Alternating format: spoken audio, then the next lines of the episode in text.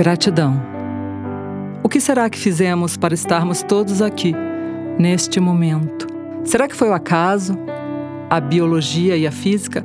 Será que foi o destino ou foi Deus?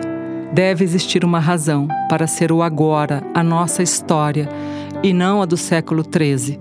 E nesse caminho feito de mistérios são sussurrados contos trazidos pelo vento.